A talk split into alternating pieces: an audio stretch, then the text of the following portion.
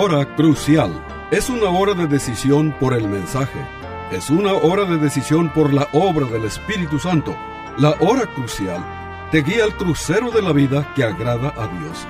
Aquí te presento al orador bíblico, el doctor Adán Rodríguez. Él te habla hoy. Y al fin de esta audición, si tú quieres, llámale al teléfono 956-289-3340. Repito, 956-289-3340. Disfruta la música y aquí te presento al orador bíblico, el doctor Adán Rodríguez.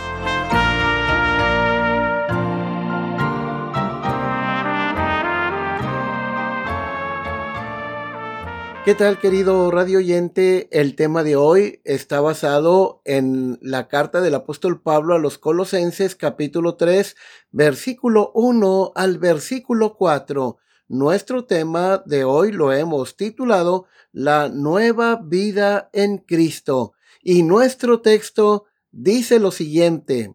Si pues habéis resucitado con Cristo, buscar las cosas de arriba, donde está Cristo sentado a la diestra de Dios. Poner la mira en las cosas de arriba, no en las de la tierra.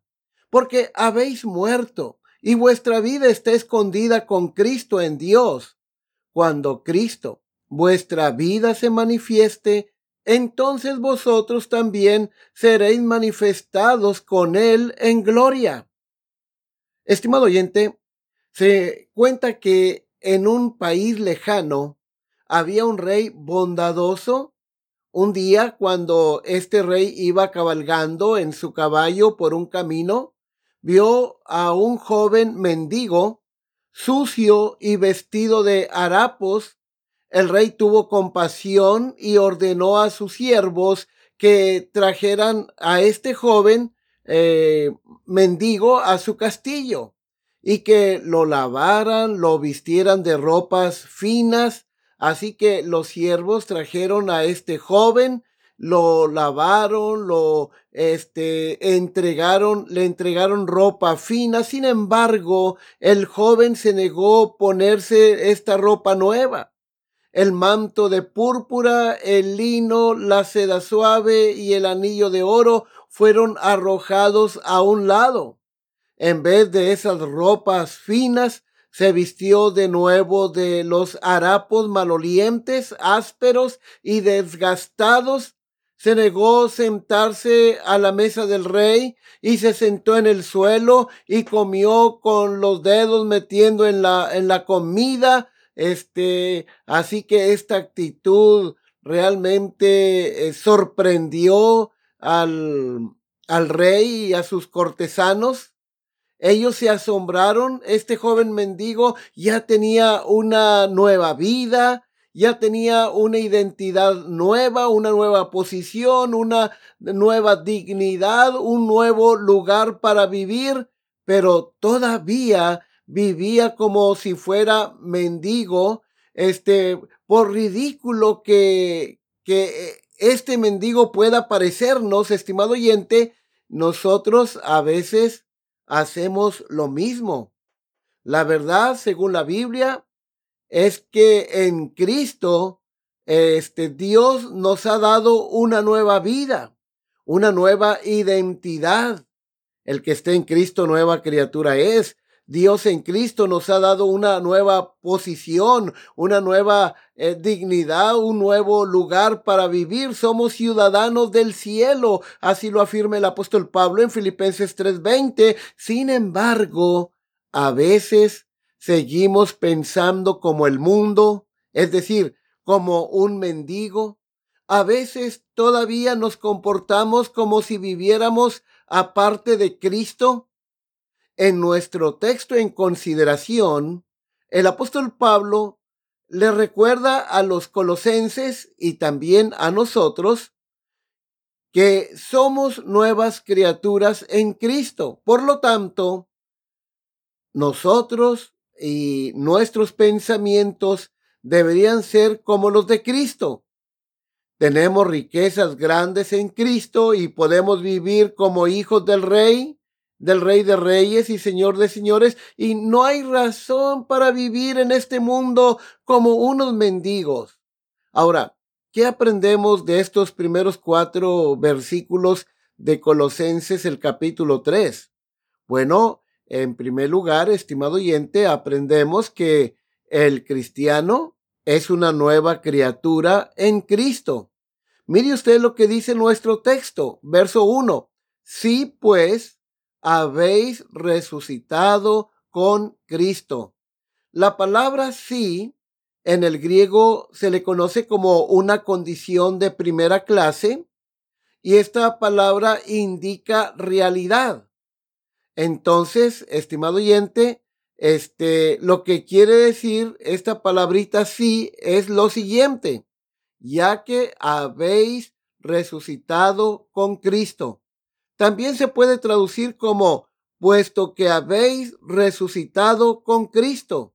Ahora, mire usted, estimado amigo, esta realidad tan preciosa que tenemos en Cristo. Estamos identificados con Cristo en su muerte y en su resurrección. Ahora bien, como estamos unidos a Cristo en su muerte y resurrección, por lo tanto, disfrutamos de la vida nueva que Cristo da a todo aquel que confía en Él. Ahora vean ustedes otro detalle interesante. El verbo aquí habéis resucitado. En el idioma original, en el griego koiné, está en el tiempo auristo, en el modo indicativo, la voz pasiva.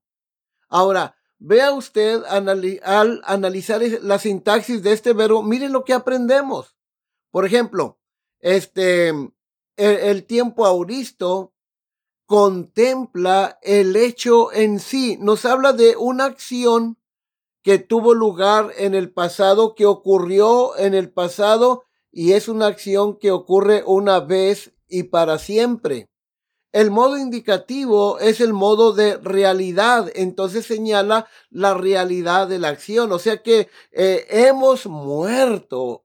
Nuestra posición es que eh, hemos muerto al poder del pecado, ¿sí? Ahora, noten ustedes, la voz pasiva de este verbo indica que el sujeto recibe la acción del verbo. Se podría traducir, puesto que habéis sido resucitados juntamente con Cristo. E, este es interesante. Hemos resucitado, ¿verdad? Juntamente con Cristo. Pablo está hablando aquí de nuestra identificación con Cristo en su muerte y resurrección. Lamentablemente, estimado oyente, muchos cristianos están atados a la tierra. Ahora, ¿Cómo podemos saber que un cristiano está atado a este mundo? Muy fácil de saberlo, estimado oyente. Mira, cuando tu enfoque se centra en ti, cuando nuestro enfoque se centra en nosotros, en nuestra familia, en nuestro trabajo, en nuestra vida, en este mundo, entonces somos una persona, ¿verdad? Que camina mirando hacia abajo.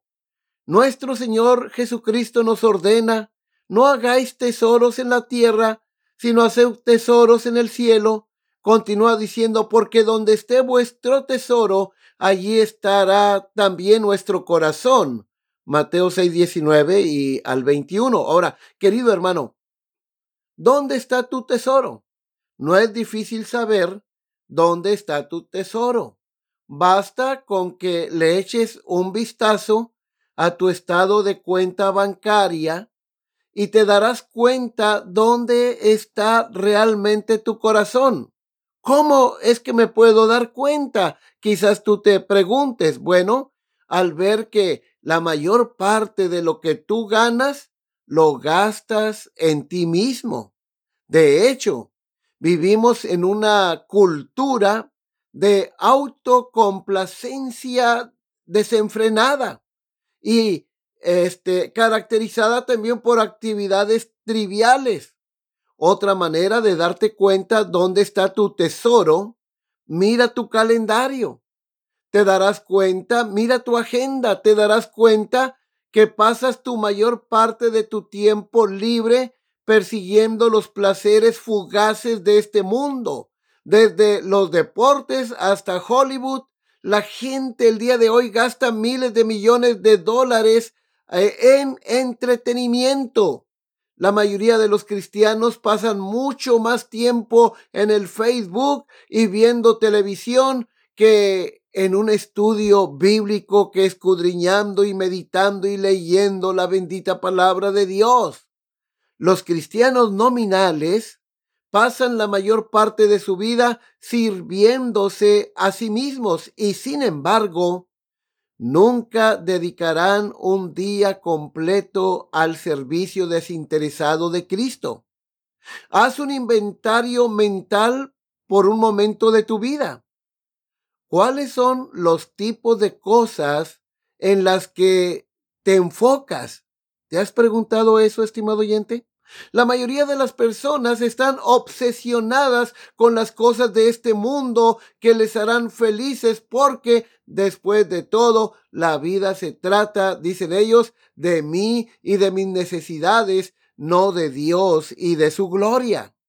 Querido radio oyente, si esto te describe a ti, te darás cuenta entonces que hay algo terriblemente mal en tu corazón las cosas del mundo te han sido, ah, te han seducido, ¿sí? Has olvidado que este mundo no es tu hogar. En este día, Dios te llama, estimado oyente, al arrepentimiento. Número dos, lo que nos enseñan estos primeros cuatro versos de Colosenses capítulo 3, 1 al 4. Mire, la segunda lección es que la vida del cristiano se enfoca en buscar las cosas de arriba, como dice nuestro texto, donde está Cristo sentado a la diestra de Dios.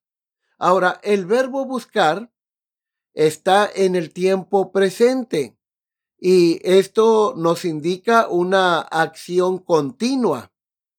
Esto nos indica también que la norma de vida para cada creyente en Cristo consiste en ocuparse de las realidades eternas que le pertenecen a, que le pertenecen en Cristo. Estimado oyente, Dios te llama en este día a buscar las cosas de arriba. Debemos seguir a los grandes héroes de la fe que nos han precedido. Entendieron, ellos entendieron que eran, según Hebreos 11:13, extranjeros, exiliados en esta tierra y como ellos debemos desear una patria mejor que es la celestial. En Hebreos 13:14 leemos que porque no tenemos aquí una ciudad permanente, sino que buscamos la ciudad venidera. Eso, por cierto, es la nueva Jerusalén que Abraham buscaba. Según Hebreos 11:10, eh, cuyo arquitecto y constructor es Dios. Y por supuesto, estimado oyente, esta ciudad se describe bellamente en Apocalipsis capítulo 21. Yo te pregunto a ti, Estimado oyente, en este día, ¿estás buscando esta ciudad, la ciudad celestial, la nueva Jerusalén, cuyo arquitecto y constructor es Dios? ¿Pasa alguna vez por tu mente este es solo un aspecto de nuestra herencia gloriosa? ¿Piensas en esta ciudad Ahora, estimado oyente, muchos cristianos realmente no saben nada al respecto y mucho menos lo anhelan. A menudo les pregunto a algunos cristianos y les, les pregunto lo siguiente, hermano, ¿alguna vez piensas o has pensado en la nueva Jerusalén? Y muchos de ellos me, me dicen, ¿la nueva qué? La nueva Jerusalén. ¿Estás buscando eso y Abraham lo hizo. ¿Y tú lo estás haciendo? Queridos amigos, queridos hermanos en Cristo, ¿te das cuenta de que somos ciudadanos de otro reino? La Biblia dice que somos ciudadanos de la patria celestial. Tu nombre ha sido inscrito en el libro de la vida. Este mundo no es nuestro hogar. Solo somos peregrinos aquí. Nuestra ciudadanía está en los cielos. Yo te pregunto a ti, estimado oyente, ¿estás esperando ansiosamente la venida de nuestro Señor Jesucristo? ¿Cómo podemos ser efectivos al hablarles a otras personas sobre el Evangelio de Cristo si nosotros mismos no anhelamos verlo cara a cara? ¿Por qué alguien querría a tu Salvador y las glorias del cielo cuando obviamente estás tan aburrido con ambos y prefieres las cosas materiales de este mundo? Cristiano, Dios te llama a buscar continuamente las cosas de arriba. ¿Qué son esas cosas? Bueno, quizás tú eh, te estés preguntando en este momento, este, ¿qué, qué, qué hay allá arriba? ¿Qué hay arriba? Bueno, la gloria de Dios, la santidad de Dios, el amor de Dios, la comunión con Él, la comunión con los santos, adoración y servicio. En este momento debemos centrarnos en el gran mandamiento que consiste en amar a Dios con todo nuestro corazón, con todas nuestras fuerzas, con toda nuestra alma y amar también a nuestro prójimo y cumplir la gran comisión. Ahora bien, estimado oyente, este, ¿Estás buscando tú la voluntad de Dios? Querido hermano en Cristo, busca, estás buscando la voluntad de Dios, buscas estar bajo la autoridad de Dios, ¿sí? El gran predicador bautista, el, el príncipe de los predicadores, Carlos Spurgeon, dijo algo muy interesante al respecto. Dijo así, oh Busca conocer en la tierra la paz del cielo, el descanso del cielo, la victoria del cielo, el servicio del cielo, la santidad del cielo. Es posible que tengas un anticipo de todos esto. Búscalos. Busquen prepararse para el cielo que Cristo les ha preparado. Pronto moraréis en lo alto Vestíos pues para el gran festival. Tu tesoro está arriba. Que tus corazones estén con él. Todo lo que vas a poseer en la eternidad está arriba donde está Cristo. Levántate entonces y disfrútalo. Que la esperanza anticipe los goces del cielo que están reservados para ti. Cierro la cita de Spurgeon. Mira, estimado oyente, lo que dice nuestro texto a través del apóstol Pablo. Si pues habéis resucitado con Cristo. En otras palabras, este, ya que habéis resucitado con Cristo, vive según eh, tu nueva naturaleza, tu naturaleza eh, nueva en Cristo. Vivan de acuerdo a la nueva vida en Cristo. Entonces, el apóstol Pablo nos dice en este día, sigan buscando las cosas de arriba, donde está Cristo sentado a la diestra de Dios. Él está a la mano derecha de Dios, e, ese lugar de honor, ese lugar de autoridad, ese lugar de del poder soberano. Estimado oyente, este es nuestro redentor. Este es nuestro Rey. Fija tu mirada en Cristo. Haz que tu vida, eh, haz que tu vida sea vivida para la alabanza de su gloria. Ahora mira la tercera verdad que encontramos en Colosenses capítulo 3, versículo 1 al 4. El apóstol Pablo nos enseña que la nueva vida del cristiano se enfoca en pensar literalmente en las cosas de arriba, no en las cosas de la tierra. Así lo dice el verso 2. Poner la mira en las cosas de arriba, no en las de la tierra. Poner la mira continuamente en las cosas de arriba. Esa es la idea. Todo el carácter del cristiano debe estar orientado hacia el cielo donde está Cristo. Estimado oyente, ¿no es Cristo nuestra cabeza? ¿Acaso la Biblia no nos enseña que Cristo es la cabeza de la iglesia? ¿Acaso la Biblia no nos enseña que nosotros somos como la iglesia de Cristo, el cuerpo de Cristo? Esta es una gran verdad. Entonces, ¿no deberíamos estar respondiendo a la cabeza? ¿Qué esposa amorosa dejaría de pensar en su esposo mientras él está fuera? Se nos promete en el Salmo 16, versículo 11, que en su presencia hay plenitud de gozo, delicias a tu diestra para siempre. Piensa en el cielo, estimado oyente los redimidos en el cielo, según Apocalipsis capítulo 4 y capítulo 5, adoran y glorifican a Dios día y noche. Ahora, mis amigos, este, entiendan esto. Cuando pones tu mente en las cosas de la tierra, esto te llevará a tu ruina espiritual.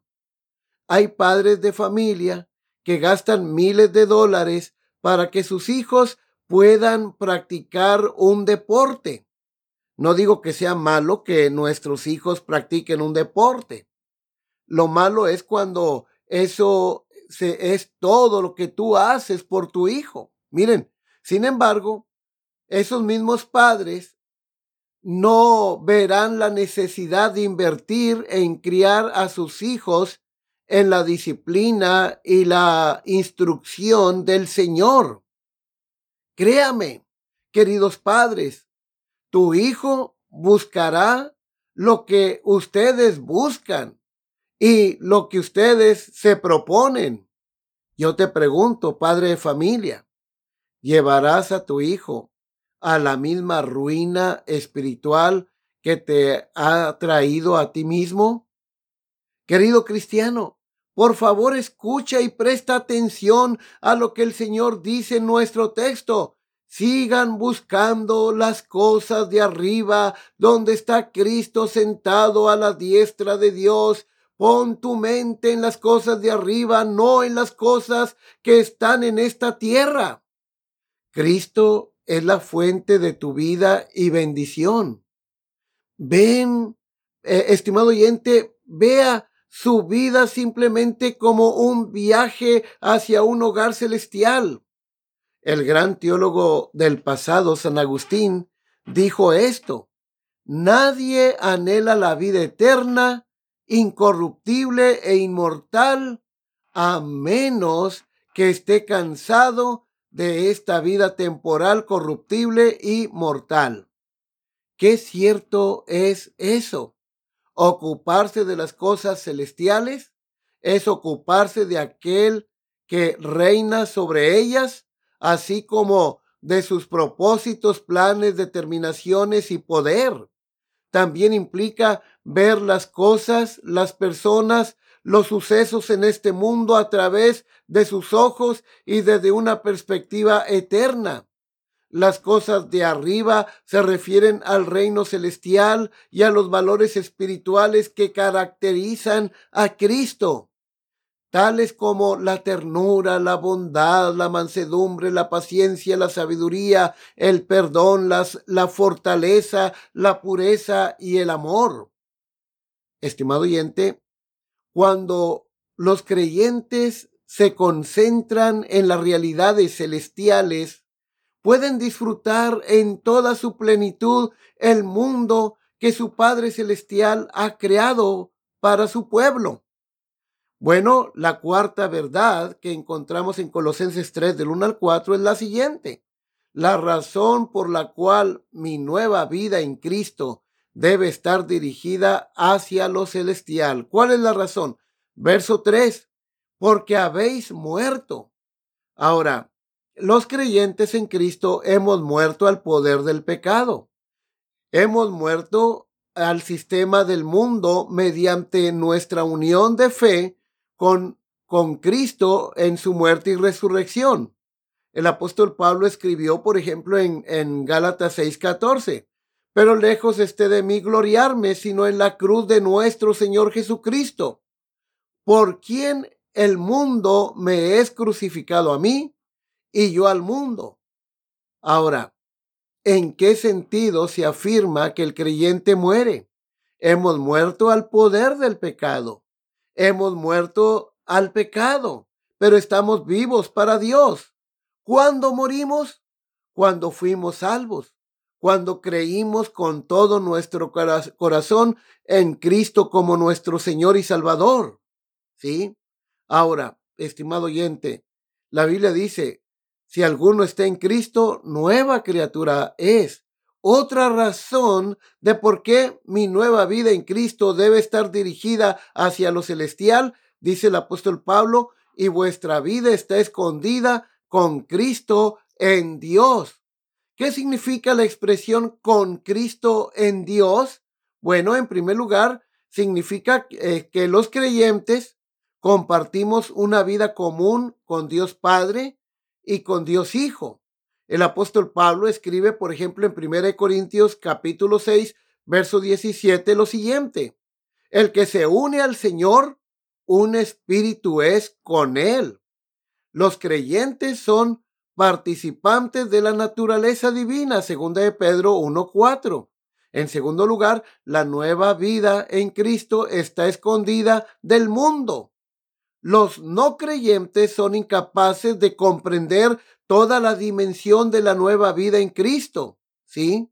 Este, ¿por qué? Porque el hombre natural no percibe las cosas que son del Espíritu. El apóstol Pablo señaló que la verdadera manifestación de los hijos de Dios aún está por suceder en el mundo venidero. El apóstol Juan, por ejemplo, se refirió a esta verdadera identidad al escribir, Amados, ahora somos hijos de Dios y aún no se ha manifestado lo que hemos de ser. En tercer lugar, los creyentes gozamos de seguridad por la eternidad porque estamos escondidos y protegidos de cualquier adversario espiritual a quienes el Hijo eh, da vida, vida eterna a los que creen en Él. Y Cristo dice, no perecerán jamás. Juan 10, 28 mi nueva vida en Cristo se enfoca en una perspectiva gloriosa. Esta es la quinta verdad que nos enseña el apóstol Pablo. Mira lo que dice el verso 4.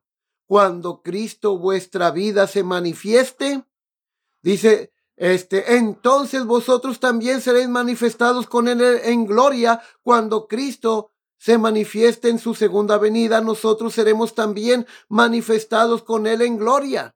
El apóstol Juan describe esta escena en 1 Juan capítulo 2, capítulo 3, versículo 2, cuando dice, amados, ahora somos hijos de Dios y aún no se ha manifestado lo que hemos de ser, pero sabemos que cuando Él se manifieste, seremos semejantes a Él porque le veremos tal como Él es. Qué maravilloso, estimado oyente. Este, entonces, eh, Apocalipsis 19 también describe este evento glorioso.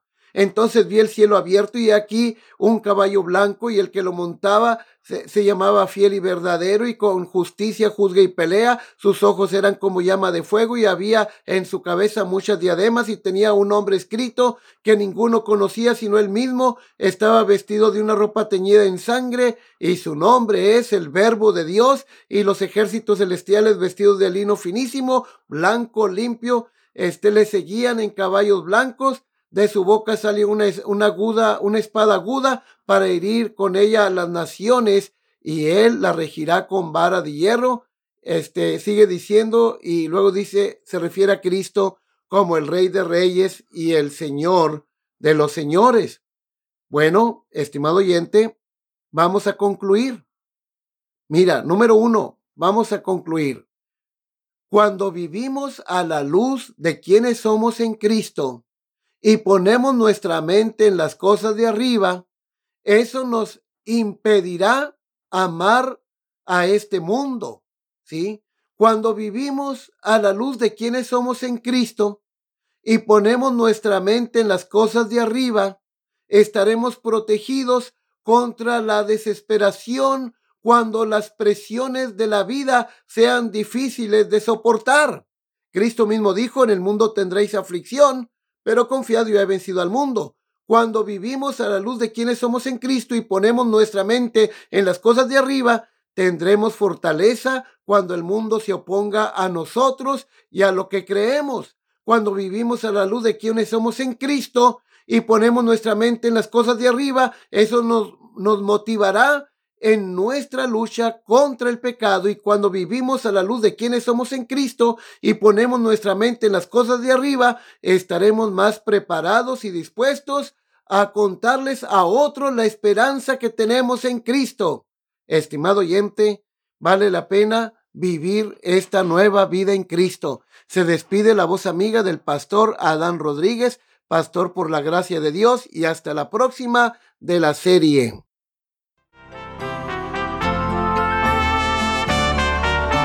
Este fue su programa La Hora Crucial. La Iglesia Bautista Jerusalén y su pastor Adán Rodríguez agradecen a su bella audiencia y les recuerda que los días lunes y viernes a las 12 horas del mediodía, este programa se repetirá sin falta. Y si usted vive en la frontera, le invitamos a que asista a nuestro culto de adoración los domingos a las 11 de la mañana. El santuario del templo Jerusalén se encuentra en la calle Cafri, a una cuadra de la biblioteca de la ciudad de Far, Texas. Llame al doctor Adán Rodríguez y con gusto le informará. Teléfono 956-289-3340. O si usted prefiere escribir, hágalo. La hora crucial, PO Box 774, FAR, Texas 78577. Repito, la hora crucial, PO Box 774, FAR, Texas 78577.